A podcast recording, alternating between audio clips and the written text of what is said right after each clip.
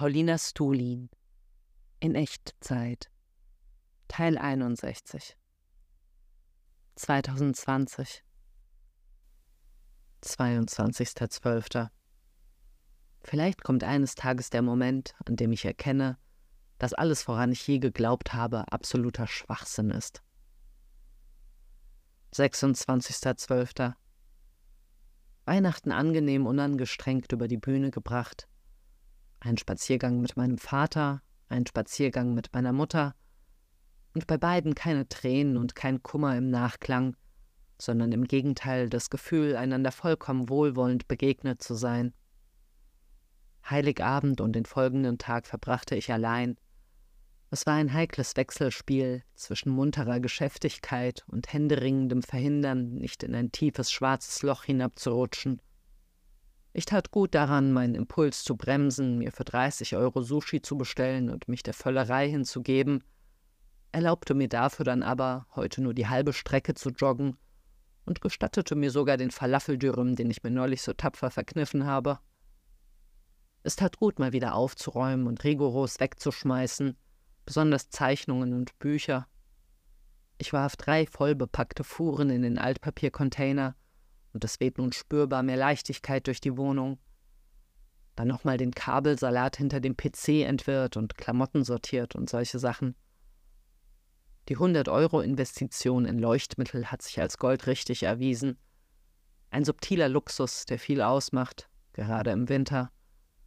Mir gefällt einerseits, dass ich mich mit dieser Anschaffung selbst ästhetisch verwöhne, aber auch, dass ich mich mit dieser willkommen heißenden Inneneinrichtung darauf vorbereite, mehr besucht zu werden.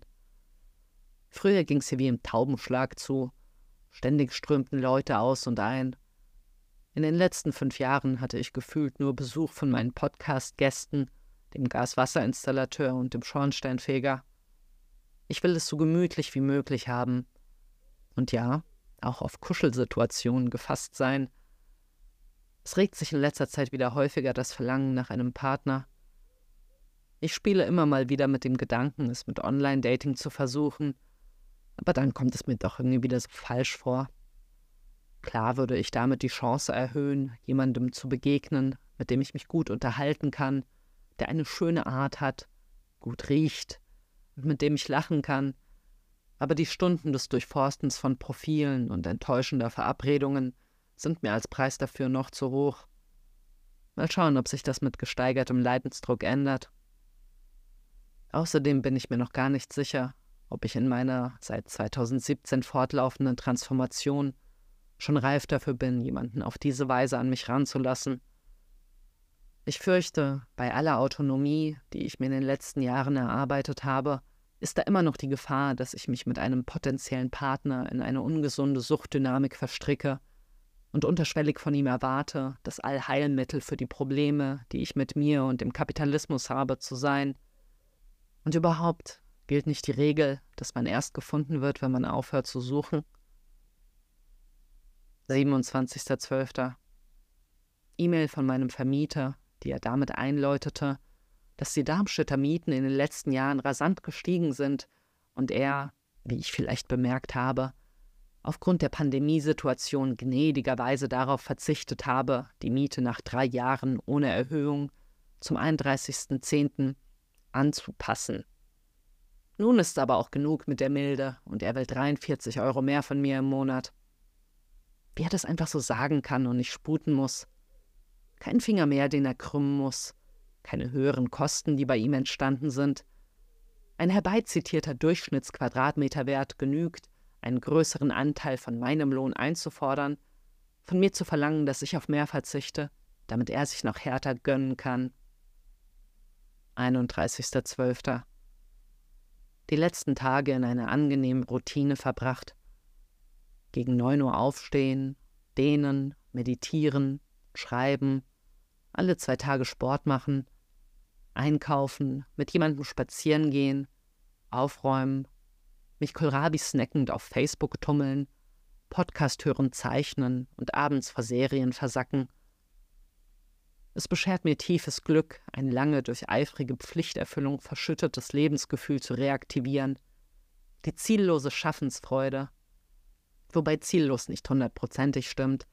Ich habe schon im Visier eine Formsprache für die Visuals, die den LSD-Text begleiten sollen, zu finden.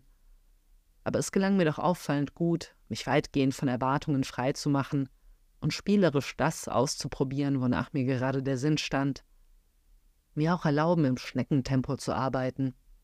Und schwupps, kaum dass ich es schaffte, diese Unbeschwertheit aus ferner Vergangenheit zu channeln, entsteht auch schon etwas ganz Neues, das mich in höchstem Grade bezaubert. Meine alte Faszination am kühnen Stolz suprematistischer Malerei brach sich beim zeichnerischen Spiel Bahn, und kaum dass ich mich versah, hatte ich eine Reihe von richtig fashion geometrischen Kompositionen kreiert. Es ist merkwürdig mehr als eine schöne Abwechslung zum gegenständlichen Comiczeichnen. Ich spüre eine richtig gehende Sehnsucht danach, Formen, die nichts Konkretes bedeuten, so zu arrangieren, dass eine interessante Anmutung entsteht und mich dabei auf nur drei Farben zu beschränken Blau, Ockergelb und Weiß. Ich könnte gerade ewig so weitermachen, selig eine Komposition nach der anderen raushauen, immer wieder aufs Neue Ecken und Kurven in hell, mittel und dunkel miteinander kombinieren. Im Reich der Geometrie ist noch alles in Ordnung. 2021 Erster Erster. Interessante Silvestererfahrung gestern.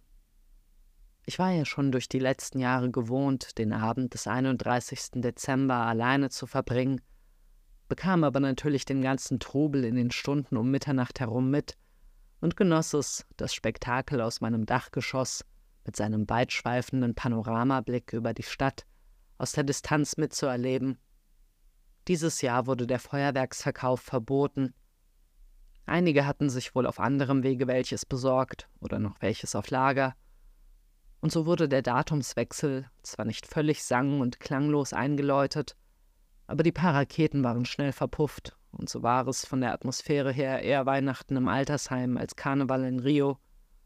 Als ich um Mitternacht das Fenster öffnete, war ich richtig gerührt von den vereinzelten Euphoriebekundungen meiner Nachbarn. Alles fühlt sich näher, intimer verletzlicher an seit Corona.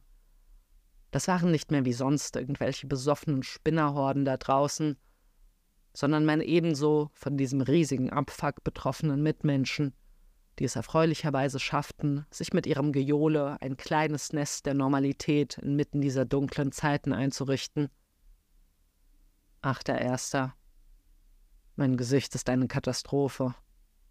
Kalkbleich, verpickelt, und mit toten Augen, die in den letzten Tagen zudem aus unerfindlichen Gründen jeden Tag ein bisschen mehr anschwellen, so dass sich mein rechtes Auge beginnt anzufühlen wie bei meinem Wespenstich.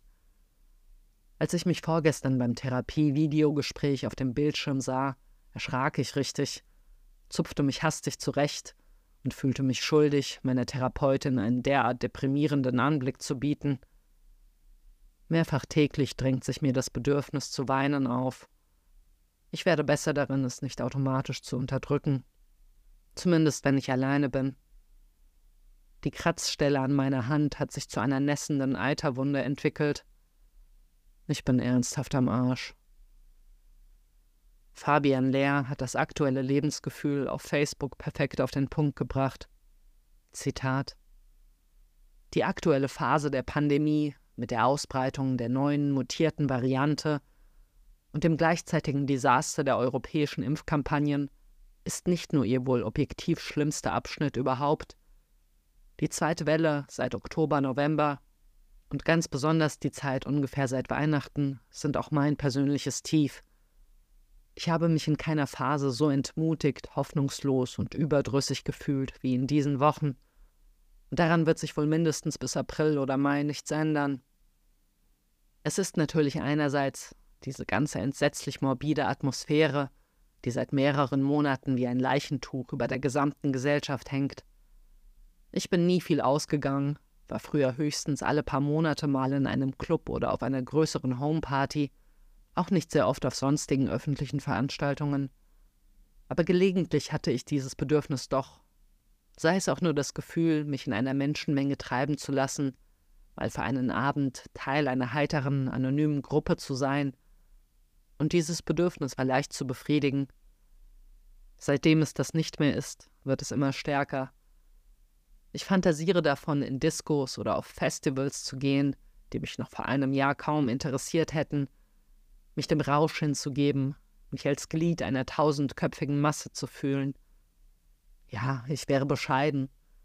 Es würde mich schon aufbauen, an ausgelassenem Leben auch nur streifend vorbeigehen zu können.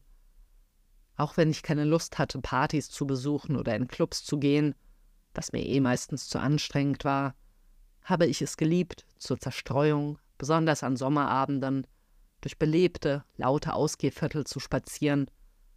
Okay, davon gibt es in Wien sowieso nicht sehr viele. Und das Leben um mich herum einfach als schönes, beruhigendes Hintergrundrauschen aufzusaugen. Ich habe es sehr gern gehabt, nachts mein Schlafzimmerfenster offen zu lassen und, langsam eindösend, den ganzen Geräuschen des städtischen Lebens draußen zuzuhören. Dem Lachen, Singen und Gläsergeklirr vom Brunnenmarkt, dem Schreien und Streiten von angetrunkenen Partygästen, dem lauten Hupen von Jugendlichen, die gerade auf eine Party fahren und ihren Übermut in die Welt hupen wollen, dem theatralischen Streit und den ebenso theatralischen Versöhnungen von Teenagern, die sich um irgendwelche Albernheiten zanken, aus irgendeinem offenen Fenster strömende Musik von einer Hausparty. Wenn ich jetzt rausgehe, sehe ich eine Stadt, tagsüber im Koma, nachts tot. Durch leere, stille Straßen gehe ich von einem geschlossenen Laden zu einer verriegelten Bar, zu einem geschlossenen Hotel oder Restaurant. Die Leute, die unterwegs sind, grau, freudlos, schweigend, sind auf dem Weg zur oder von der Arbeit oder zum Einkaufen. Niemand lacht oder singt mehr. Die Leute streiten sich nicht mal mehr. Offensichtlich haben sie dafür keine Energie mehr. Wenn ich nachts mein Fenster öffne, ist da Totenstille. Atmosphärisch passend kam die zweite Welle genau rechtzeitig zur Ankunft des endlosen Wiener Hochnebels, der die Stadt zwischen November und März auch in normalen Jahren schon ziemlich deprimierend macht. Wochenlang gibt es keinen Strahl Sonne, nicht das kleinste Eckchen blauen Himmels, nicht einmal Wolken, nur eine düstere, völlig unbewegte, monotone Glocke endlosen grauen Dunstes, der alles unscharf, verwaschen, schmutzig und trist erscheinen lässt. Man vergisst leicht, dass es dahinter noch eine Sonne gibt. Und die Bars und Clubs, die Restaurants und Kinos, die Hauspartys und sonstigen Veranstaltungen, die normalerweise als Zuflucht vor dieser Wintertristesse dienen, gibt es nicht mehr. Europa im winterlichen zweiten oder bereits dritten Lockdown. Das ist ein Zombie-Apokalypse-Szenario, in dem aber gleichzeitig rein gar nichts passiert. Es ist sonderbar, wie eine gesellschaftliche Situation gleichzeitig so schrecklich und so unendlich langweilig sein kann. Als die Pandemie im Frühjahr nach Europa schwappte, da hatte sie, bei allem Grauen, das diese noch gar nicht abzuschätzende neue Gefahr einem bereitete, auch etwas auf finstere Art Aufregendes, Dramatisches. Man wusste nicht, was geschehen wird. Man klebte den halben Tag erregt vor den Nachrichten, ungewiss, was einen als nächstes erwarten mag. Man hatte das Gefühl, in einem Hollywood-Katastrophenfilm voller dramatischer Wendungen zu stecken. Im Laufe der letzten zehn Monate ist die Realität der Pandemie zu einem furchtbaren, aber drögen neuen Alltag geworden, der Sommer brachte zwar ein Aufatmen, eine Rückkehr zu fast völliger gesellschaftlicher Normalität, die Hoffnung, dass es vorbei sein könnte, aber mit Beginn der zweiten Welle kam alles vom Frühjahr wieder zurück, nur in viel schlimmeren Ausmaßen, ohne jede Erregung durch die Dramatik des Neuartigen und viel, viel länger und zäher und damit niederdrückender jeden Abend auf Worldometer nachzuschauen, ob heute 15.000 oder nur 10.000 erstickt sind, ist zu einem Ritual wie der Wetterbericht geworden. Von Beginn des Ausnahmezustandes Mitte März bis zum Höhepunkt der Infektions- und Todeszahlen in der zweiten Aprilhälfte dauerte es fünf, sechs Wochen. Im Mai gingen die Grenzen wieder auf, öffneten die Geschäfte wieder, gab es langsam wieder Veranstaltungen im Freien, in Österreich wurde schließlich sogar die Maskenpflicht wieder aufgehoben. Im Mai, Juni, Juli konnte man aufatmen und glauben, Europa habe es mit einem blauen Auge hinter sich gebracht, wie einen bösen, aber kurzen Traum. Heute sind wir jetzt seit über zwei Monaten im zweiten Lockdown. Die Zahl der Todesopfer ist in Deutschland bereits zweieinhalbmal so hoch, in Österreich fünfeinhalbmal so hoch wie in der ersten Welle. Und wir haben die bittere Gewissheit, dass noch monatelang nichts wirklich besser werden wird dass wir mit der Pandemie wahrscheinlich das ganze Jahr 2021 nicht wirklich fertig werden, ein weiteres deprimierendes, verlorenes Jahr kommen wird und es frühestens 2022 wieder einigermaßen ein Leben wie vorher geben wird. Wir wissen, dass die Unfähigkeit der europäischen Regierungen, massenhafte Produktion und Verteilung der Impfstoffe rechtzeitig und effizient zu planen, dazu führen werden, dass die Impfungen in den nächsten paar Monaten so gut wie keinen spürbaren Effekt auf den Verlauf der Epidemie haben werden, sie erst in einem halben bis dreiviertel Jahr die Todesraten stark senken und erst in ein bis zwei Jahren die Pandemie wirklich beenden können. Wir wissen, dass bis dahin die potenziell furchtbare mutierte neue Variante des Virus die Lage noch einmal dramatisch verschlimmern und dafür sorgen kann, dass 2021 schrecklicher als 2020 wird, dass in den nächsten paar Monaten vielleicht mehr Menschen sterben als in der gesamten bisherigen Pandemie. Und wenn wir aus Erfahrung eines wissen, dann, dass die europäischen Regierungen in ihrer Mischung aus Zynismus, Inkompetenz und Dummheit, verstärkt durch ihren chauvinistischen Dünkel von der restlichen Welt nichts lernen zu können oder zu wollen, keine Gelegenheit, das Krisenmanagement zu verkacken auslassen werden, die sich nur bietet. Wo man im Umgang mit dieser Seuche überhaupt scheitern kann, da wird Europa scheitern. Wenn man sieht, wie im Angesicht des beginnenden Siegeszuges der Mutante ernsthaft darüber diskutiert wird, in ein paar Wochen wieder die Schulen zu öffnen und den Tourismus hochzufahren, sobald die Inzidenzen zögerlich wieder ein bisschen zu sinken beginnen, da hat man das Gefühl, einfach von Irren regiert zu werden, die nach knapp einem Jahr Pandemie immer noch überhaupt nichts verstanden haben. Der Juhu 2020 ist vorbei. Jubel ist jedenfalls sehr schnell verpufft. Es spricht nicht viel dafür, dass 2021 irgendwas besser oder auch nur nicht noch wesentlich schlimmer werden wird. Wir realisieren langsam, dass nachdem die westlichen Regierungen auf eine Zero-Covid-Strategie verzichtet haben, bis die halbe Welt verseucht war und die Zahl der täglichen Neuinfektionen nicht mehr in Hunderten, sondern in Hunderttausenden angegeben wird, diese Pandemie nicht enden wird, bevor nicht annähernd jeder Mensch auf der Erde sich entweder infiziert hat oder geimpft wurde. Und angesichts des Schneckentempos der Impfungen dürfte zumindest in Europa ersteres fast wahrscheinlicher sein, Gesamtgesellschaftliches Elend und persönliche Tristesse sind in diesem hoffnungslosen Winter untrennbar miteinander verbunden. Depression über die geisthafte Atmosphäre, über das im Koma liegende gesellschaftliche Leben, das mögen Luxusprobleme sein, die in ein paar Monaten absehbar wieder besser werden, wenn es wärmer und sonniger wird. Anderes geht langsam wirklich an die Substanz. Zitat Ende. Lichtblicke bieten mir immer noch meine fast täglichen Spaziergänge, die ich mit anderen unternehme, die Arbeit an meinen Projekten und dass ich mir angesichts der allgemeinen Extrabedrückung mehr leckeres, sprich kalorienreiches Essen als sonst erlaube. Vor etwa zwei Wochen kam noch etwas anderes dazu, das meine Stimmung stark hob, und zwar eine von Fabian gegründete Facebook-Gruppe namens Spaß mit Umfragen, Kommunistinnen-Version, in der Fragen wie welche Todsünde wohnt am tiefsten in deiner Seele, ob Sterbehilfe erlaubt sein sollte, was derzeit die wichtigste Aufgabe von Kommunistinnen ist, etc. gestellt und diskutiert werden. Auch wenn viele Auseinandersetzungen innerhalb kürzester Zeit ausarteten, wie Online-Diskussionen das ja gerne mal tun, wuchs mir diese virtuelle Gemeinschaft zu meiner eigenen Überraschung ins Herz Neben den laut protzenden Grobianen funkten nämlich immer wieder faszinierende Persönlichkeiten hervor, deren Schreiben man ein aufrichtiges Interesse an der Weltverbesserung anmerkte und durch deren Sicht der Dinge ich viel dazulernte. Als jedoch eine Diskussion über den Begriff TERF, mit über 700 Kommentaren außer Rand und Band geriet und selbst der abgebrühte Fabian die Gruppe verließ, drohte sie sich in einen reinen Trollsumpf zu verwandeln. Daraufhin kickte mein Sozialarbeiterinstinkt ein und ich erstellte eine Umfrage, um zu ermitteln, wie dieses eigentlich so schöne Projekt gerettet werden könnte.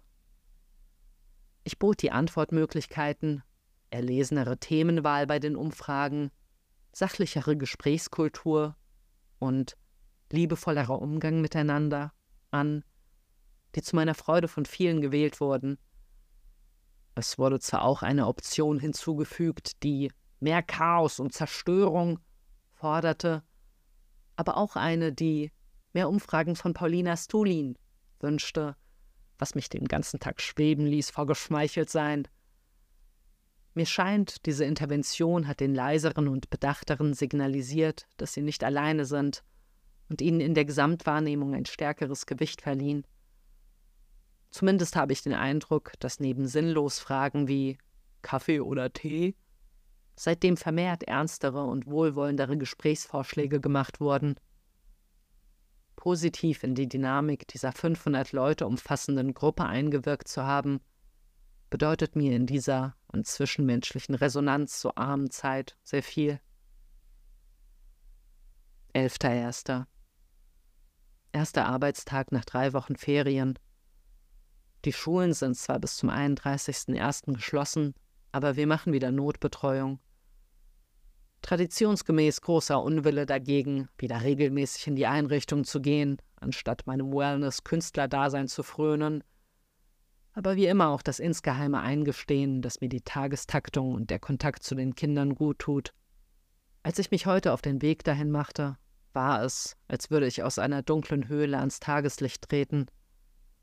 Nicht nur, weil der Himmel seit gefühlten Ewigkeiten erstmals wieder blau war, auch gesundheitlich fühlte ich mich endlich mal wieder nicht total am Boden zerstört und konnte erleichtert feststellen, dass die Wundheilsalbe, die mir Martha besorgt hatte, der Ausbreitung meiner Kratzwunde an der Hand Einhalt gebot. Ich hatte mich außerdem dazu überwunden, einen Termin bei einer Dermatologin auszumachen, was mir Gewissensbonuspunkte verschaffte, die es mir einfacher machten, dieser Woche frohgemut entgegenzutreten eben durch eine Nachricht meines Vaters erfahren, dass Martha positiv auf Corona getestet wurde. Sie leidet an Kopfschmerzen und Fieber. Er ist bislang symptomfrei, doch ist es davon auszugehen, dass er es auch hat. Bedrückender Ernst. Sofort schießen mir Visionen davon in den Kopf, wie mein eh schon kurzatmiger Vater nächtelang in Todesangst und Einsamkeit nach Luft japst. Wir tauschten ein paar heitere Sätze aus, er schickte mir Fotos von seinem gestrigen Ausflug in den Odenwald. Ich schrieb ihm, dass er nicht zögern solle, wenn ich ihm bei Erledigungen helfen könne, und wollte ihm schon fast das Foto senden, das ich neulich von uns auf dem Oberfeld gemacht habe, entschied mich aber dagegen, um keine Abschiedsstimmung heraufzubeschwören. Ich schaffte es ganz gut, mich mit Serienschauen von dieser schlimmen Botschaft abzulenken, doch als ich danach alle Elektronik runterfuhr und mich zum Schlafen bereit machte, legte sie sich in all ihrer Tragweite betonschwer auf meine Brust. Shit will hit the fan. Wenn nicht jetzt, dann ein andermal. Wir müssen alle sterben. Ereignisse der letzten Zeit erstrahlen angesichts dieser Neuigkeit in anderem Licht. Der Spaziergang, den wir vorgestern gemacht haben, könnte unser letzter gewesen sein. Gerade ein paar Stunden zuvor habe ich aus einer Laune heraus in der Kommunistengruppe die Umfrage gepostet. Würdest du dein Todesdatum wissen wollen? Auf die erwartungsgemäß die meisten mit Nein geantwortet haben. Gedankenloses Treiben verliert auf einmal alle Leichtigkeit. Ich wälzte mich ruhelos hin und her, versuchte, mich mit einem Hörbuch abzulenken und schaffte es nicht. Da trudelte kurz nach Mitternacht aus dem Nichts eine SMS von meiner Mutter ein, die ohne rechten Zusammenhang schrieb Paulinko, wie kannst du daran zweifeln, dass du die wunderbarste und liebenswürdigste Frau auf der Welt bist? Das überwältigte mich nochmal auf eine andere Weise. Auch wieder so eine gewichtige Schwere, aber in warm. Ich fühlte mich von dieser Nachricht umarmt und weinte mich verwirrt in den Schlaf. 13.01. Heute fand die Therapie wieder von Angesicht zu Angesicht statt. Macht schon einen riesigen Unterschied. Wir kommen so viel leichter und inniger zusammen in Flow. Ich schilderte meinen Eindruck, dass eine hilfreiche Lektion aus unseren bisherigen Stunden immer mehr bei mir fruchtet. Und zwar, dass ich besser darin werde, meine unangenehmen Gefühle nicht zu unterdrücken, zumindest wenn ich alleine bin. Eine große emotionale Baustelle bleibt jedoch weiterhin das Konglomerat aus Scham und Schuldgefühlen darüber, dass ich zu wenig politische Arbeit leiste. Ich erzählte, wie ich gerade am Tag zuvor auf der Arbeit die Gelegenheit hatte, mit Sascha über unser Vorhaben zu sprechen, einen Betriebsrat zu gründen, sowie ein darmstadtweites Netz aus sozialen und kulturellen Einrichtungen zu spinnen, um mit vereinter Kraft für unsere Interessen einstehen zu können, doch ich tat es nicht weil mir vor der Arbeit graute, die mit der Verwirklichung dieser Ideen einhergehen würde. Es fühlt sich wie Selbstsabotage an. Ich führte weiter aus, dass ich mich in solchen Situationen wie von oben beobachte und scharf dafür verurteile, in meiner Komfortzone bleiben zu wollen. Die innere Stimme, die dann gerne einwendet, dass ich mit meiner Kunst und meiner sozialen Arbeit doch schon einen gesellschaftlichen Beitrag leiste, wird mit der Begründung abgewatscht, dass das ja wohl eher meinem Selbstdarstellungsdrang entspringe und daher nicht gelte. Die Therapeutin kitzelte Schritt für Schritt aus mir heraus, was für ein Weltbild all diesen Anschuldigungen zugrunde liegt. Und zwar, dass mein oberstes Gebot ist, ein guter Mensch zu sein. Ein guter Mensch ist man meiner Logik zufolge, wenn man sich Mühe gibt, die Welt zu verbessern, wobei dieses Verbessern sehr unterschiedlich ausfallen kann, je nach Möglichkeiten und Vorlieben.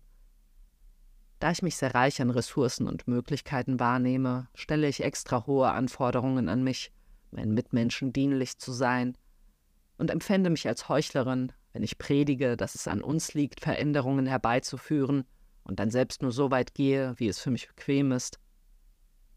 Es kam die Frage auf, welches Maß ich ansetze, um herauszufinden, wie viel genug ist, und da stieß ich auf Erkenntnisgold, nämlich, dass ich Engagement erst dann akzeptiere, wenn es weh tut.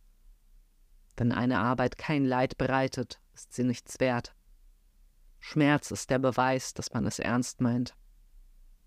Ich sprach daraufhin aus, wonach ich mich insgeheim am allermeisten sehne, und zwar nach einer Erlaubnis, einfach nur das zu machen, worauf ich Lust habe.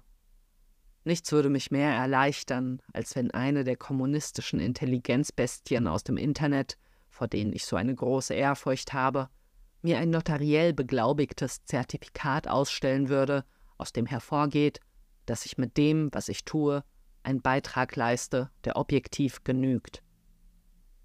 Ich will eine Absolution, die mich vor meiner inneren Hölle bewahrt. Mir kommt dabei auch immer wieder in den Sinn, wie eines meiner Vorbilder, Brad O'Shea von Revolutionary Left Radio berichtete, dass ihm auf einem Pilztrip offenbart wurde, dass all sein Streben der Minimierung des Leidens seiner Mitkreaturen zu gelten habe, und er die Aufforderung vernahm, tu mehr, noch mehr. Ich stehe einerseits hundertprozentig dahinter, das Beste aus sich zu machen, höher, schneller, weiterzukommen und sich den Herausforderungen des Lebens tapfer zu stellen – Andererseits will ich mich vor den Übeln der Welt verkriechen und einfach nur das machen, was mir beliebt. 21.01. Es geht aufwärts. Letzte Woche habe ich zwei unangenehme, aber dringende Arzttermine hinter mich gebracht. Einmal den Check-up beim Hausarzt, vor dem es mich grauste, weil ich Angst hatte, dass der Kohlrabi-Wert in meinem Blutbild pervers hoch liegen und er mich für meine eintönige Ernährung schelten würde und der Besuch bei der Dermatologin, die ich mit meiner selbst zugefügten, eitrig zerfledderten Wunde an der Hand konfrontieren musste. Der Check-up ging locker vonstatten, und abgesehen von leicht erhöhten Leberwerten ist alles in Ordnung. Ich bekam bloß Muffensausen, als ich bei der Anmeldung gefragt wurde, ob ich auch ein Hautkrebs-Screening wünsche, worauf mir die erst am Vortag gehörte Episode des Pardiologie-Podcasts in den Sinn schoss, in der Charlotte Roche von einer solchen Untersuchung berichtete und beschrieb, dass dabei jeder Quadratzentimeter der Haut mit der Lupe begutachtet würde, sowohl innerhalb der Wangen als auch im Intimbereich. Ich schluckte, sagte zu und machte mich darauf gefasst, dass gleich in aller Herrgottsfrühe ein Arzt die Falten meines Polochs inspiziert. Er scannte mich dann aber einfach nur in Unterwäsche mit bloßem Auge ab. Angenehme Erleichterung, danach mit der Gewissheit aus der Praxis zu treten, dass ich mein Leben anscheinend nicht so falsch führe, dass ich mir besorgniserregenden Schaden zufüge, und Stolz, mich freiwillig dieser sinnvollen Präventivmaßnahme unterzogen zu haben, statt die Konfrontation mit potenziellen gesundheitlichen Problemen zu meiden, wie früher bei meiner durchs Rauchen verursachten Atemnot. Der darauffolgende Termin bei der Dermatologin war auch easy. Zum zweiten Mal in meinem Leben betrat ich dort eine Arztpraxis, in der man sich tatsächlich wohlfühlt. Das erste Mal war, als ich während meines Praktikums im Altersheim einen Bewohner zum Zahnarzt begleitet hatte und angenehm über den Wintergarten im Wartezimmer überrascht war, in dem ein Flügel stand und an Zeitschriften nicht der übliche Schrott, sondern unter anderem das Titanic-Magazin auslag. Den Zahnarzt bekam ich das erste Mal zu sehen, als er sich zwischen den Behandlungen kurz ans Klavier setzte und in atemberaubender Virtuosität ein Stück zum Besten gab. Bei der Behandlung des Bewohners erwartete ich, schweigend in der Ecke zu stehen, doch der Arzt bezog mich richtig in das medizinische Prozedere hinein, erklärte mir ungefragt, was er machte, und ermunterte mich, ganz genau hinzuschauen, wie er einen verfaulten Zahn zog, um zu lernen, die dermatologische Praxis sah aus wie eine 70er-Jahre-Lounge. Im Wartebereich lief Stevie Wonder. Boden und Wände waren dekoriert mit bunten Teppichen. Alles war in warmes Licht getaucht und jedes Detail bis hin zu den Steckdosen designmäßig aufeinander abgestimmt. Ein Hauch von Swinger-Club lag in der Luft. Als ich durch die Tür trat, kam die Hautärztin Anushka, die ich durch Namen kennengelernt habe, gerade vorbei grüßte mich überschwänglich und hielt direkt einen lustigen Schnack mit mir. Ich genoss die Sonderbehandlung und fühlte mich wie ein Special Guest, als die Sprechstundenhilfe mich über meinen Comic ausfragte, über den Anushka anscheinend begeistert berichtet hatte. Sie nahm sich danach ausgiebig Zeit für meine Belange, rief sogar eine Kosmetikerin herbei, um meine Akne zu begutachten, und ich verließ die Praxis mit einer Tasche voll Cremes, und Rezepten für diverse Salben und Antibiotika. Ich nähere mich immer mehr dem Anfang meines neuen Projekts, dem Einsprechen und Veröffentlichen dieser Tagebucheinträge. Ich habe schon erste Aufnahmeversuche gestartet, musste mir dabei jedoch eingestehen, dass der Text noch einer gründlichen Überarbeitung bedarf. Merkt man ja oft erst, wenn man das Geschriebene laut vorliest. Außerdem stellte ich fest, dass ich mit besserem Equipment aufnehmen möchte, um eine ordentliche Tonqualität hinzukriegen. Für das Projekt der Bildungsstätte Anne Frank habe ich ja vor einer Weile einen 3000 Euro Brocken aufs Konto überwiesen bekommen, den ich jedoch bislang ängstlich unangetastet ließ, da die Arbeit dafür erst noch aussteht und ich mich erst sicher fühle, das Geld auszugeben, wenn ich die Illustrationen dafür abgeliefert habe. Ich schaffte es dann aber doch, mich dazu zu überreden, mir Audiozubehör für 400 Euro zu bestellen. Einfach mal vertrauend, dass es eine sinnvolle Investition in die Zukunft ist. Es fühlt sich einerseits genau richtig an, doch dieses Gefühl wird zwischendrin immer mal wieder von Zweifeln und Selbstvorwürfen unterbrochen, dass ich ja wohl total übergeschnappt sei, fast eine Monatsmiete für technischen Schnickschnack auszugeben. Das Videointerview wird morgen veröffentlicht und bald darauf auch mein Statement, also die eingelesene LSD-Story. Anfangs war ich ja überglücklich mit meinen geometrischen Kompositionen, die die Geschichte visuell begleiten sollen. Doch als ich aus ihnen eine kleine Animation bastelte und sie mit der Audiospur zu einem Video vereinte, waren sie plötzlich fad, nichtssagend und unpassend was mir auch die Projektmanagerin, der ich eine Kostprobe geschickt habe, bestätigte. Sie schrieb ein harmloses, mich hat der Entwurf nicht überzeugt, samt Zwinkersmiley, und obwohl ich ja genau ihrer Meinung war, entbrannte in mir beim Lesen plötzlich eine riesige Empörung darüber, dass sie es wagt, mich derart zu beleidigen. Ich beobachtete mich dabei, wie ich mein übliches Prozedere abspulte, wenn mir jemand, auch nur gefühlt, auf den Schlips tritt, Sofort die Schotten hoch, Abwerten ihrer Person, um ihren Worten die Geltung zu entziehen, eingeschnappt sein und gleichzeitiger Kummer darüber, dass ich durch meinen Fail offenbart habe, was für ein jämmerlicher Loser ich bin. In der Therapie gestern habe ich diese Situation ausgiebig zur Sprache gebracht und mit meiner Therapeutin die Erkenntnis herausgeschält, dass mein nächstes Ziel sein sollte, an meinen durch die Kunstklostereinsamkeit verkümmerten Fähigkeiten zur Zwischenmenschlichkeit zu arbeiten.